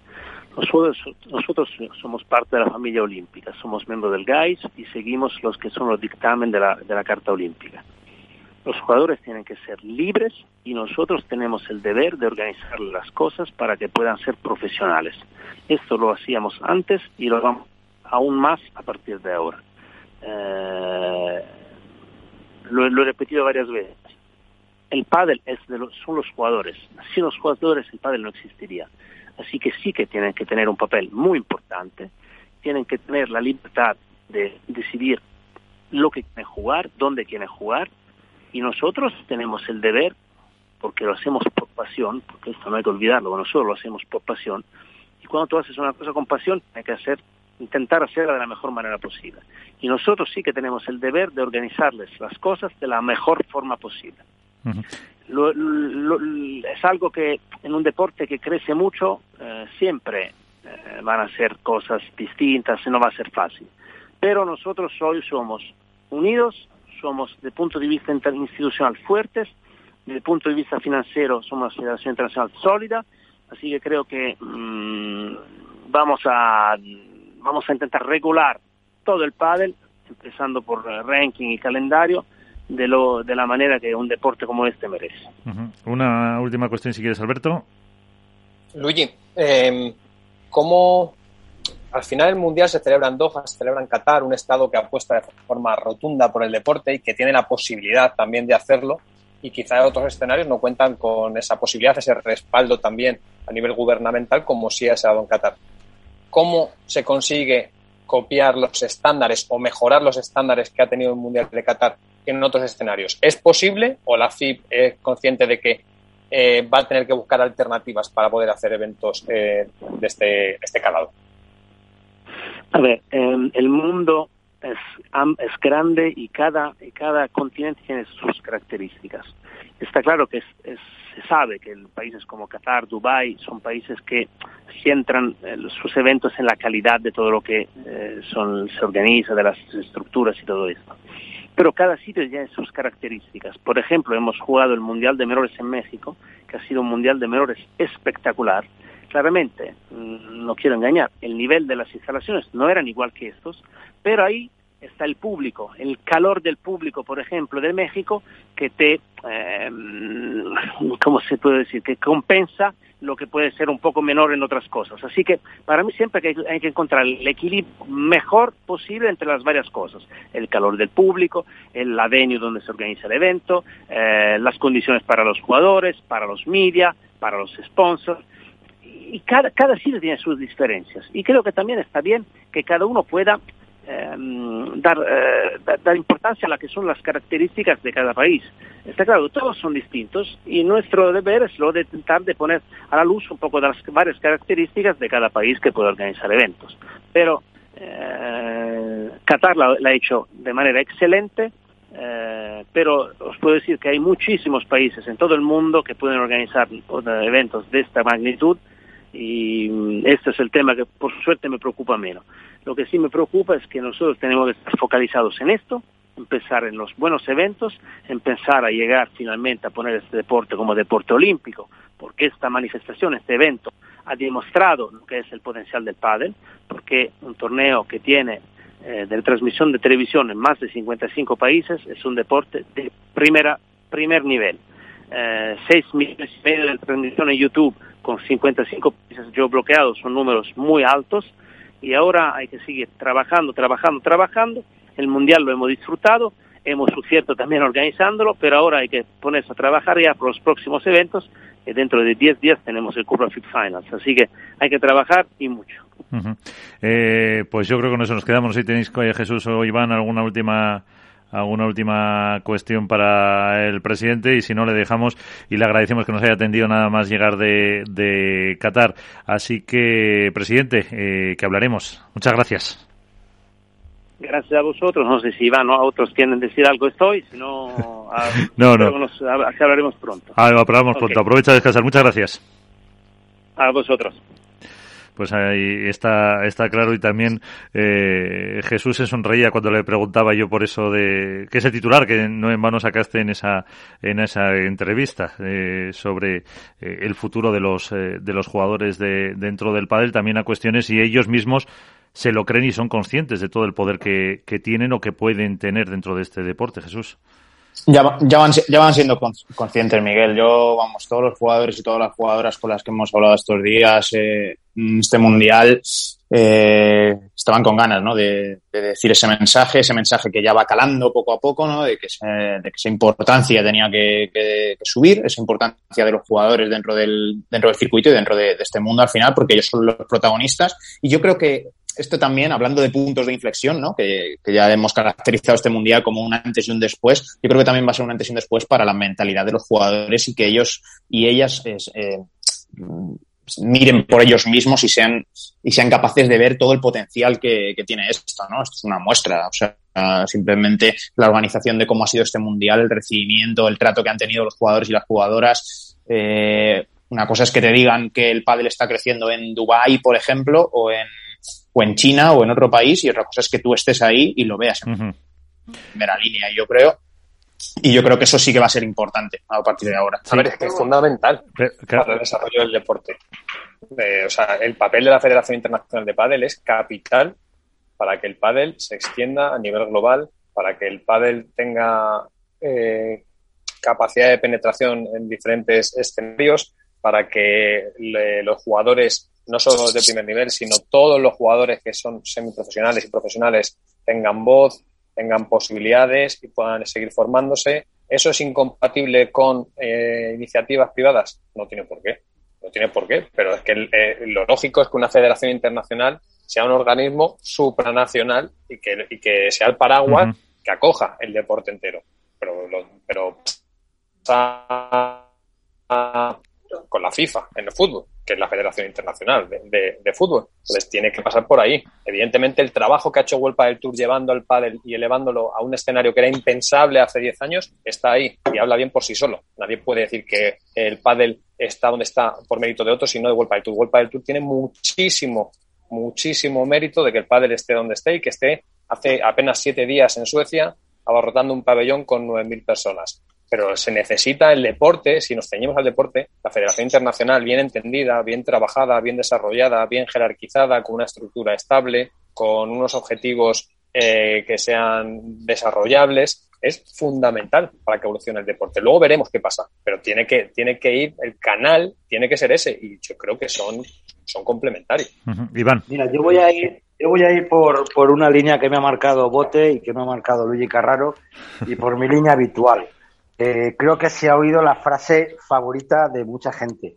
Y lo ha dicho Jesús también. El pádel es de los jugadores, no de un circuito profesional, no de alguien que les cohibe jugar otros torneos, no de alguien que les prohíbe jugar otras cosas para tenerles en sus circuitos. Yo creo que, que los jugadores, eh, como ha dicho Jesús, han reclamado su sitio en el pádel, han demostrado que con buenos torneos, con buenos cuidados, son capaces de dar lo máximo que están eh, plenamente entregados al crecimiento del pádel. Y yo creo que no hay que quitar valor, también eh, Alberto te lo digo, al trabajo que ha hecho World Padel Tour en, en estos últimos 6-7 años, pero también esto puede ser un, un, toque de atención de decir, los jugadores son los dueños, los jugadores son los que tienen que decidir. Y recordar claro, que por... ese lema, ese lema del pádel es de los jugadores, es uno de los lemas que lleva por bandera, por ejemplo, el nuevo proyecto de Lisandro Borges, que quiere ceder a los jugadores mucho más protagonismo, mucho más tal. Otro, otro circuito que pueda aparecer también en diciembre también va a, ser, va a estar basado en ceder a los jugadores mucho más protagonismo. creo que World del Tour tiene que aprender de esto, de darles más cosas, de cuidarles mucho más, y no solo a los de cuadro, sino a los de previa, a los de preprevia, y creo que, que, el pádel va a seguir creciendo y que no hay que quitar, insisto, no hay que quitar ni un ápice de mérito al trabajo de World del Tour, de 9.000 personas en Suecia, de 4.000 en Buenos Aires vendidas todas las entradas para toda la semana, pero creo que, que la frase y con lo que me quedo del titular es ese, que el pádel es de los jugadores. Claro, pero también es verdad que los jugadores eh, que, han firmado lo que tienen ahora mismo. O sea, que nadie No, no, no, está claro. el contrato está hasta, diciembre de 2023. Hasta diciembre de 2023, a tragar con lo que hay y con lo que tienen. Veremos a ver ahora, que sabemos que ahora en, no sé si hoy es martes, pues mañana miércoles tenían una reunión, presentación con, con Lisandro Borges para la presentación del supuesto posible circuito. Sabemos que el 22 de febrero empieza en Miami, pues a lo mejor lo quieren tener firmado para antes para empezar a trabajar de cara ya al 2023 2000, o 2024. Eh, vamos a ver cómo se desarrollan estos dos últimos meses, que sabemos que va a ser de muchísimo movimiento en cuestión de, negociaciones. Y me gustaría preguntar a lo mejor a Jesús y a Alberto eh, algo que me, ronda la cabeza y que ronda por mucha gente. En la, premiación, en la, en la organización de la premiación, eh, Argentina solo subió con, con seis de sus de seis, seis, de sus jugadores, no subieron jugadores como Vela, como Maxi Sánchez, el mismísimo Mocoroa, que claro, me quería preguntar si sabéis los motivos y otra pregunta que os quería hacer a vosotros dos es hubiera sido interesante que un seleccionador argentino hubiera sido de World del Tour porque conoce a lo mejor mucho más a los jugadores y su estado, ya te digo, de Rodrigo Ovide Horacio Álvarez Quemente, Carlos Poseni, cualquier jugador, cualquier entrenador argentino World del Tour que no se va a acordar, sin quitarle respeto a nadie, a él por supuesto, de que no está tan inmerso en el circuito World del Tour? A ver, eh, son, son muchos temas y, tienen algunos poco que ver. Lo primero, para decir que quien entienda como una guerra entre World del Tour o lo que va a pasar o el proyecto de la internacional, para mí se equivoca por completo. O sea, son, son cosas radicalmente distintas. World sí. es una entidad privada y con un contrato en vigor tiene potestad de hacer lo que considere. Y es así. Y hay otra, y habrá otras iniciativas y los jugadores decidirán, como libres que son, si deciden renovar con World del Tour o no. Y la Federación Internacional, para mí, tiene un proyecto que es internacional y que tiene que trabajar por velar el deporte. Y para mí, quien busque confrontación, que no digo que se esté haciendo, Iván, que no, no voy por ahí, pero que para mí son cosas que no, que no tienen por qué ser. el, único conflicto, el único conflicto que puede haber de hecho es como pasa en otros deportes, eh, problemas de calendario, de intentar adecuar fechas. Es lo unificado, trabajo por en eso, conjunto no creo que haya más. A dónde va porque la, internacional tiene que ver por el deporte, porque Vuelpa del Tour es el circuito que hay ahora. Ojalá siga trabajando las cosas muy bien y dure mucho, pero y si no es así, la internacional tiene que seguir mirando y velando por el deporte, porque si no el desarrollo frenará. Dicho esto, eh, Iván preguntaba por, por el tema de que Vela, Maxi no están en, en la entrega de premios y demás, que llamó la atención, porque pues había menos integrantes de Argentina de los que tienen que estar, pero eh, tiene una explicación es que pues yo entiendo que el control emocional, que al final tendemos a, a idolatrar, a elevar a un escalafón que no les corresponde a los deportistas y pensamos pues que Velasteguín, en este caso, que es quien más llamó la atención, porque mm, su control emocional de todo es perfecto y acaba de perder la final de un mundial. No se sabe si es su último mundial, porque se podría dar que fuera su último mundial. Lo hace de la forma que lo hace cuando lo tiene en el punto en el que lo quería. Eh, es una persona muy pasional también con la selección argentina. Entonces, yo no lo defiendo porque creo que tanto en la victoria como en la derrota hay que estar.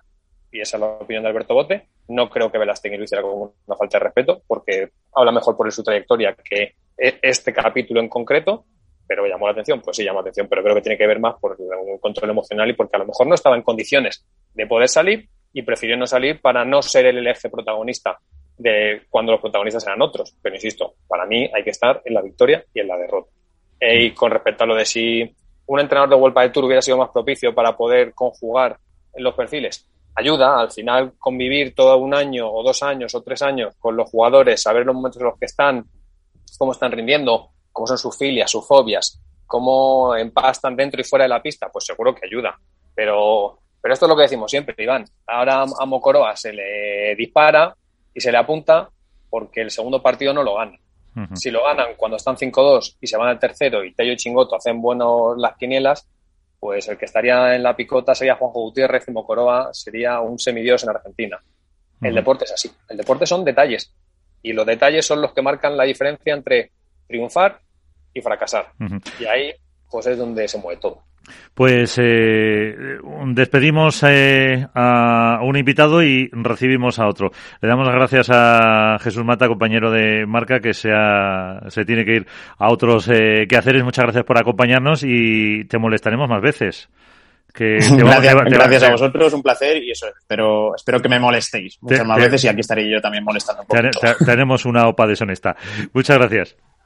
Gracias a todos. Y aprovechamos para recibir también a una campeona del mundo, Ari Sánchez Fallada. ¿Qué tal? Muy buenas, enhorabuena.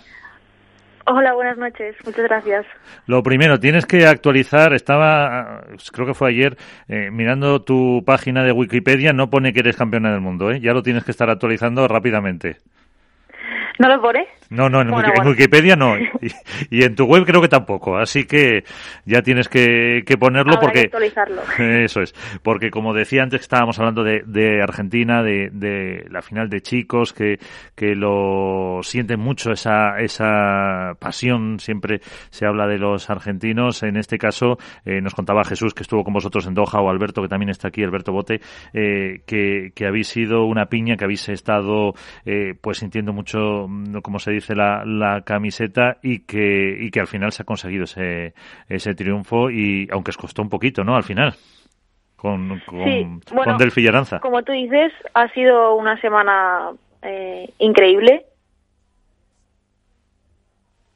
Uy. Ah, ¿Os he perdido? No, sí, nos hemos quedado en increíble. Lo has dejado, lo, has dejado tan terminado, tan terminado y tan perfecto ahí que digo, mira, ya has resumido bien. No, no, no. Ha sido una semana increíble y como tú bien has dicho, creo que hemos hecho piña desde el minuto uno. Hemos congeniado súper bien todas las jugadoras. Ha habido un, buen rollo increíble y yo creo que, que esta final es súper importante para esos partidos, partidos pues finales y, y, la verdad es que es que nos costó eh, bueno yo creo que nunca había tenido tanta presión y tantos nervios en, en, cerrar un partido como en la final que creo que se me notó en ese 5-2 pero bueno por suerte eh, hasta el final y pudimos cerrar ese partido pero la verdad es que yo pasé muchos nervios eh, al final lo que se queda es con el triunfo y que mm, hemos hablado hasta con el presidente de, de, con Luigi con el presidente de la internacional eh, y, lo que te digo Alberto y Jesús han destacado un poco eh, un poco no mucho cómo ha sido esa organización, cómo se han tratado a los jugadores. Eh, una experiencia además de ver eh, a los cataríes en las pistas. Eh, ¿Con qué te quedas? ¿Con qué imagen te quedas? Bueno, yo me quedo con, con, que ha sido, creo que, uno de los mejores, o si no el mejor torneo que, que hemos jugado. El trato a los jugadores, las instalaciones, todo en conjunto creo que, que ha sido diferente y va a marcar un antes y un después en el pádel y yo creo que hay que felicitar al, a todo el equipo de la Federación Internacional, a Qatar Tenis, Qatar Padel, porque creo que han hecho un gran trabajo y, y, al final, pues eso, va, como he dicho antes, va a marcar un antes y un después. eh, Alberto, que supongo que has estado con Ari ahí unos eh, ratillos en, en Qatar. Sí, muy buenas, Ari, ¿qué tal? ¿Cómo estás? Hola, hola Alberto, ¿qué tal? Muy bien.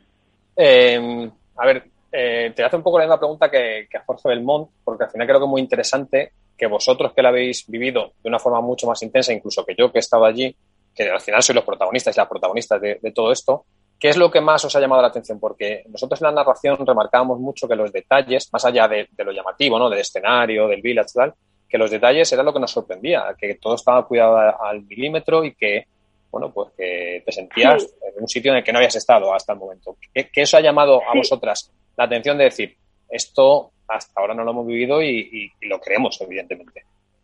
No, yo creo que, como tú dices, ha sido todo en general. Eh, no se han olvidado de nada, tenían todos los, de, los detalles cuidados, desde las pistas eh, estaban perfectas, eh, había retransmisión en, en, en, todas las eliminatorias, la zona de jugadores, sobre todo también la comida estaba muy bien cuidada. Eh, yo creo que, ha sido un poco todo y eso que tenían todos los detalles eh, súper cuidados y, creo que todos los jugadores nos hemos sentido súper especiales y muy buen mm, nos han tratado muy bien, que creo que eso nunca había pasado.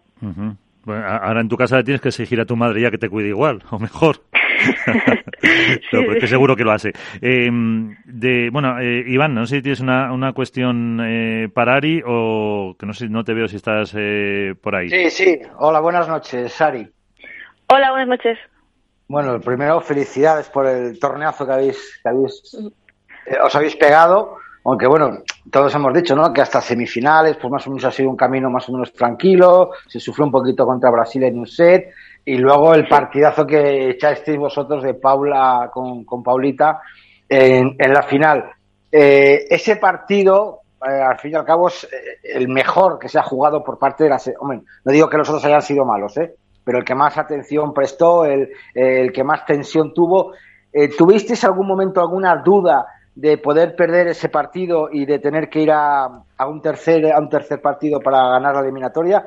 ¿Tuvisteis algún momento de, de realmente decir, no podemos, además que recuerdo que el primer set fue un 7-6, sí, el segundo un 6-2 y el tercero un 7-5, o sea, como quien dice, a España le costó ganar más los sets que a Argentina. ¿Tuvisteis algún momento de, de esa duda, de decir, que, cómo lo rematamos, qué hacemos?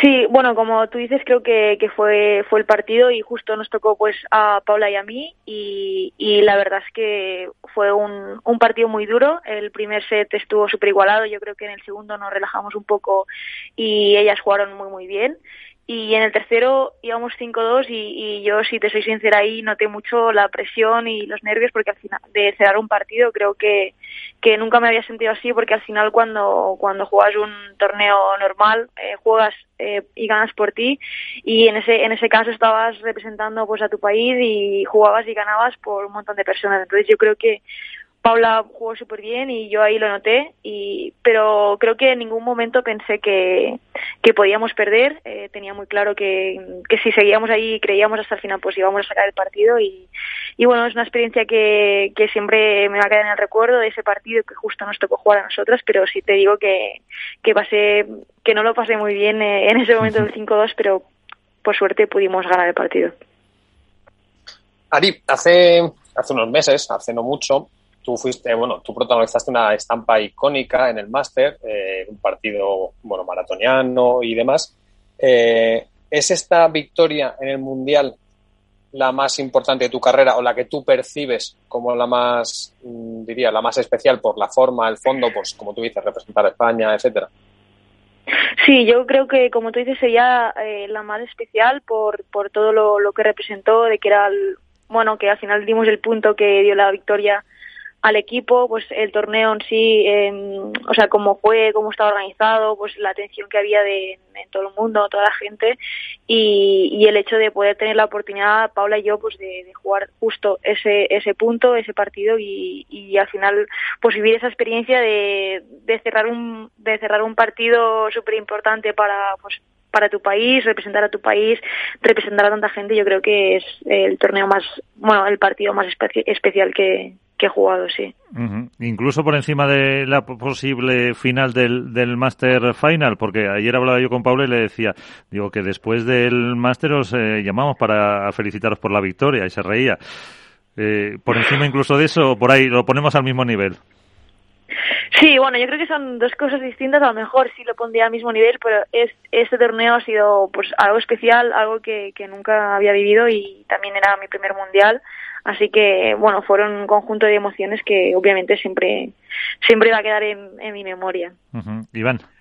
Ari, yo quería preguntarte, dices que ha sido tu primer mundial como, como jugadora absoluta de la selección española, ¿no? Pero hay que recordar que Ari también ha sido campeona mundial de junior eh, con, en, con Argentina, vamos contra Argentina, con Martita Sánchez, recuerda ese partido, yo creo que también se jugó el último punto contra una tal jovencísima Aranza Osoro en, en, en, el último mundial de menores que tú jugaste tú, y también fue el punto decisivo, ¿no? O sea, yo creo que ah, sí. también ese, ese, ¿te acordaste en algún momento de esa situación de haber jugado ese punto importante para tu país? Aunque bueno, está claro que el escenario no era, no era lo mismo, ¿no? Pero al fin y al cabo no era la primera vez que Ari Sánchez se jugaba la final de un mundial a un partido.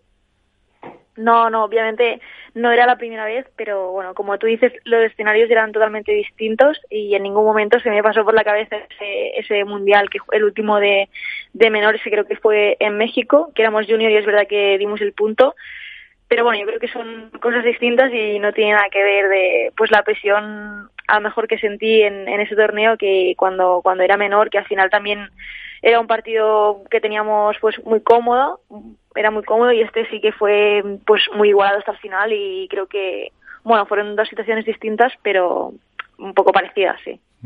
Fíjate cómo se ha puesto a buscar Iván, ¿eh?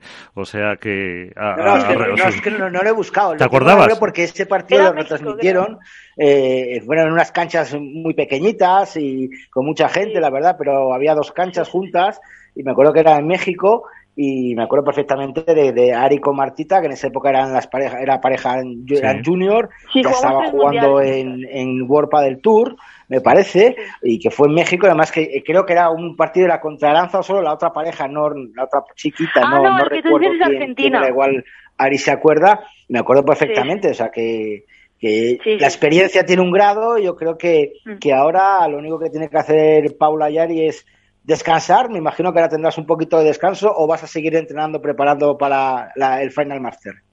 No, he descansado dos días y luego ya mañana pues teníamos creo que son tres semanas hasta el Master final. Aunque nos encantaría a México, ¿eh?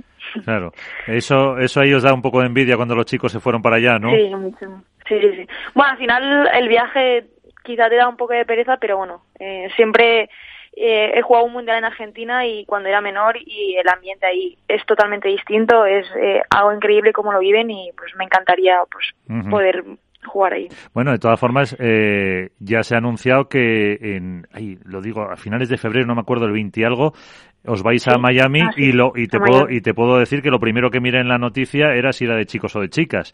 Y pone que sí que es en la, que es en las dos categorías que eso hombre también eh, está bien que se que os vayan incluyendo ya en todos los desplazamientos sí yo creo que, que al final pues eh, nos lo merecemos las chicas y yo creo que poco a poco todos los torneos serán masculinos y femeninos. y, como, y como decía Iván, para esa preparación, ahora para el eh, máster, con esas semanas que tenéis de, de margen, es un poquito más eh, complicado. ¿Cómo vais a organizarlo? la motivación a lo mejor es un, o sea, es un poco, un poco más baja porque al final entrenas tres semanas que solo eso, tienes entrenamientos, para luego jugar eh, un torneo y luego ya se termina el año. Pero bueno, es verdad que al final es el torneo más importante del año, el torneo más bonito y al final las ganas siempre están ahí. Y, y bueno, mientras entrenamos vamos a estar viendo a los chicos jugando, pero, pero bueno, felices de, de jugar. Eh, yo creo que el máster va a ser un torneo espectacular también. eh, la final, por lo menos, eh, como mínimo, ¿no? Bueno, no, la final no, espero ganar. Ganar, no, pues, pues, eso es verdad, como le decía yo ayer a Paula. Pues no te robamos más tiempo, Ari, campeona del mundo. Eh, muchas gracias por estar con nosotros, eh, que os vaya muy bien, que no te aburras mucho, aunque te toque, bueno, si ves a los chicos te tocará o trasnachar o madrugar, porque los horarios, claro, son son complicados, son seis horas menos, o sea que lo mejor si juegan ahí. ¿no? Creo. ¿O cuatro? Ah, eh, sí. Cuatro. Con el cambio de hora, sí, con el España cambio ellos no han cambiado la hora, efectivamente. Pues eh, bueno, entonces ya, ya es un poquito menos, menos eh, malo. Pues eh, que tengas mucha suerte. Gracias. Muchas gracias. Pues, el, el Master Final del que hablaremos en próximos eh, programas, que nos queda mucho por, eh, aunque el de las chicas ya está decidido toda la clasificación, el de los chicos todavía en México y Argentina queda mucho por decidir. Pues sí, yo, yo, quería hacer una pequeña reflexión en alto sobre el Mundial Femenino, y es que al final el, eh, la consecución del título masculino, cómo se consiguió y demás, ha tapado un poco también la victoria femenina. Es lógico, porque España sí contaba con el favoritismo femenino, no en masculino.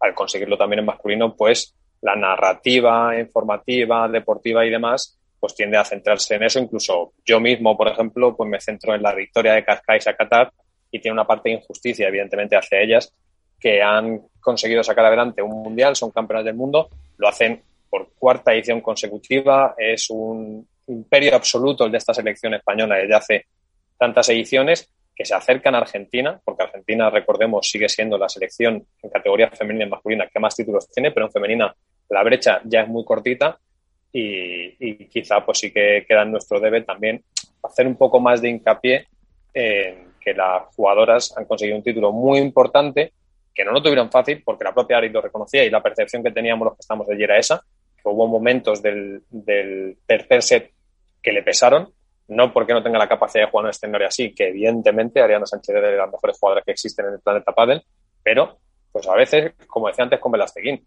eh, tendemos a, a, colocarles en una posición que muchas veces no es real y son seres humanos, eh, en este caso Ari pues tiene la edad que tiene y el control emocional, la gestión de esos sentimientos, de esa situación, muchas veces no, no es sencilla y, y, y, yo creo que lo humaniza y acerca más incluso a la figura del deportista de pádel de élite pues al consumidor y a todos los que estamos detrás de una pantalla y que conseguimos tener unas cifras que eran uh -huh. impensables antes para el pádel.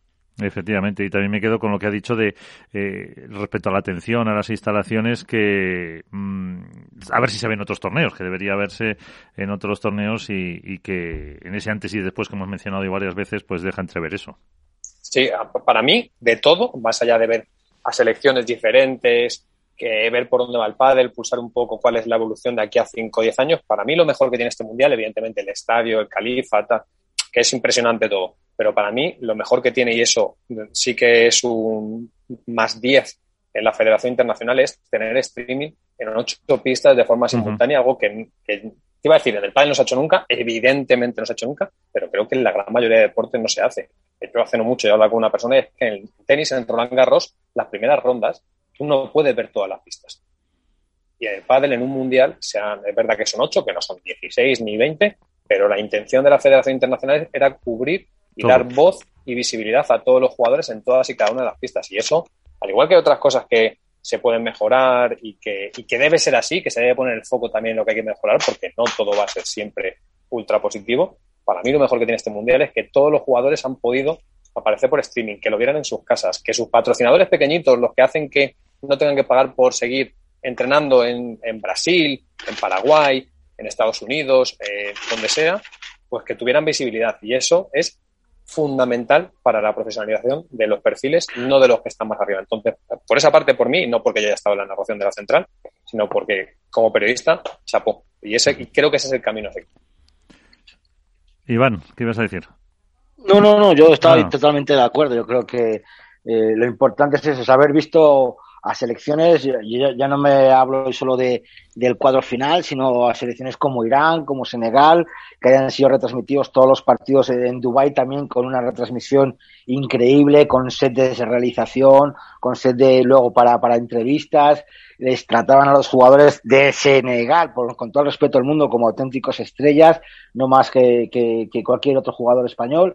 Y yo creo que, bueno, que también hay que remarcar lo que ha dicho Alberto, ¿no? Que, que el, el, favoritismo excesivo, quizá, de las chicas de España, pues eh, no se ha visto reflejado uh -huh. por, la, el, por la sorpresa, por decirlo alguna entre comillas, de la victoria española en, en categoría masculina.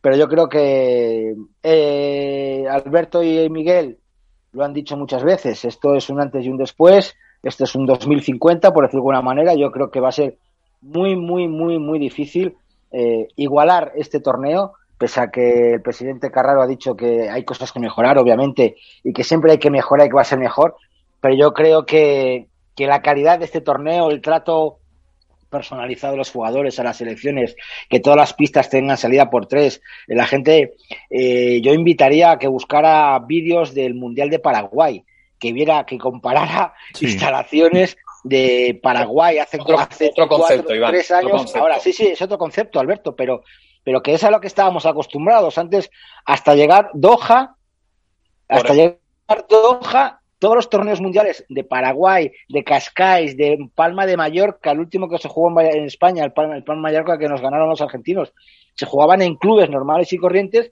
y uh -huh. la final en un pabellón. Bueno, el de, el de Paraguay, si no me equivoco, no se llegó ni a jugar la final. Paraguay no se jugó, pero que te digo, el de Cascais, ¿dónde era? Pero que es todo. Y vale, es, es todo, o sea, ya no es la atención a los jugadores, que por supuesto, mire, fue lo que primero que me dijeron nada más llegar al estadio, que era para ellos, desde la organización, eh, un jugador de pádel es un deportista de élite, igualmente equiparable a un jugador de tenis de élite. Y eso te dice por cómo conciben la figura del deportista eh, profesional. Pero más allá de eso, cuando yo hablo de los detalles y hablo ya en primera persona, es absolutamente todo, eh, desde los transportes, cómo te recogen eh, al llegar al aeropuerto, cómo te atienden, la amabilidad, la importancia que le dan a que estés allí, porque saben que es fundamental también para que todo lo que han trabajado pueda tener difusión en el exterior. eh, los hoteles, las comidas, la zona, el Media Center era espectacular. O sea, había dos salas de prensa, una sala para ruedas de prensa, una zona para descanso y que, los y que los periodistas tuvieran eh, catering, agua, atención. Entonces es todo, es un, es un, concepto completamente diferente de evento a lo que habíamos vivido hasta ahora en el pádel. Yo he vivido alguno por el estilo en otros deportes, en otras circunstancias, en el pádel nunca, y pone el listón muy alto. Y lo sorprendente de esto es que de la internacional, cuando tú les preguntas, es que están convencidos de que el listón tiene que estar ahí y de que el listón, ese listón es extrapolable con las circunstancias, como decía Carrero en este caso, de cada continente, cada país y demás, pero que el listón del pádel tiene que estar ahí.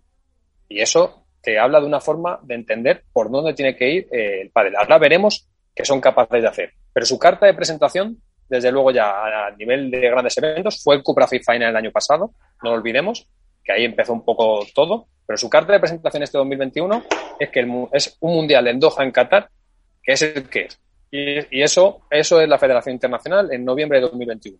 Lo que pase en marzo de 2022 o en diciembre de 2023 lo juzgaremos entonces. Pero el listón dicen, es este, nosotros somos capaces de hacer esto o queremos que esto se haga en todos los sitios a los que vayamos. Entonces, bueno, y la pregunta interesante, Miguel, para Alberto es, ¿qué nos ha traído de recuerdo de, Ahí estamos. de Qatar? Hay imanes para todos. Bueno, algo, imanes para todos, dice. Bueno, imanes para. No, no, si te, digo, vale, vale. Si te digo la verdad, Iván, o sea, no, no, hemos tenido tiempo material ni de hacer turismo, ni de ir a comprar nada. O sea, Miguel y yo nos hemos pegado muchas horas de, de trabajo. Me, da, me da rabia que no esté Miguel en este programa porque también eh, podría darle más voz incluso a lo que, a lo que ha pasado y su trabajo ha sido, vamos, o sea, estratosférico. De hecho, eh, por condicionantes que estuvo a punto de no poder venir, por, por, problemas de salud, hizo mucho, hizo un esfuerzo muy, muy grande para poder estar ahí, no quería perder el mundial y no, y, y, para mí hay que quitarse el sombrero, pero no hemos tenido tiempo para hacer turismo, no hemos tenido tiempo, te diré que el tiempo que tuvimos fue para acercarnos a un mall a comprar una regleta, porque tanto a Miguel como a mí se nos había olvidado eh, para poder tener cargador, para luego pues poder movernos y demás, a pesar de que no te la había. O sea, eso es el turismo que hemos hecho, ha sido ir a comprar una regleta para tener conver, eh, convertidor de, sí. de electricidad. O sea, que... Bueno, pues... Bueno, habréis visto a, también a nuestro amigo Nacho de la Federación Española, ¿o no? ¿Habéis tenido sí, tiempo de estar con él? Sí, sí, por supuesto. Gran trabajo, por cierto, hay que decirlo, de la Federación Siempre. Española en comentar, en, en mantener informado a, a, los aficionados, tanto uh -huh. por su página web como por galerías. Y vuelvo a dar un palito a la Federación Internacional que no ha vuelto a actualizar ni a poner nada en, en el Twitter del Eso campeonato sí absoluto. Absolutamente nada de nada en Twitter de la Federación Internacional. Y desde aquí, por supuesto, agradecer la labor de, de Diego, que estuvo con nosotros, de Morcillo, de, de, toda la expedición española, que creo que, que, han hecho un gran trabajo de cuidado y de información a, a todos los aficionados del pádel. Bueno, pues eh, con eso nos quedamos, que hemos dedicado dos programas prácticamente íntegros al eh, Mundial. La próxima semana tocará hablar algo de Buenos Aires y todo lo que puede pasar allí. Así que Alberto Bote, Iván Hernández, como siempre, de verdad, de corazón, muchísimas gracias y hasta la próxima. Abrazo grande.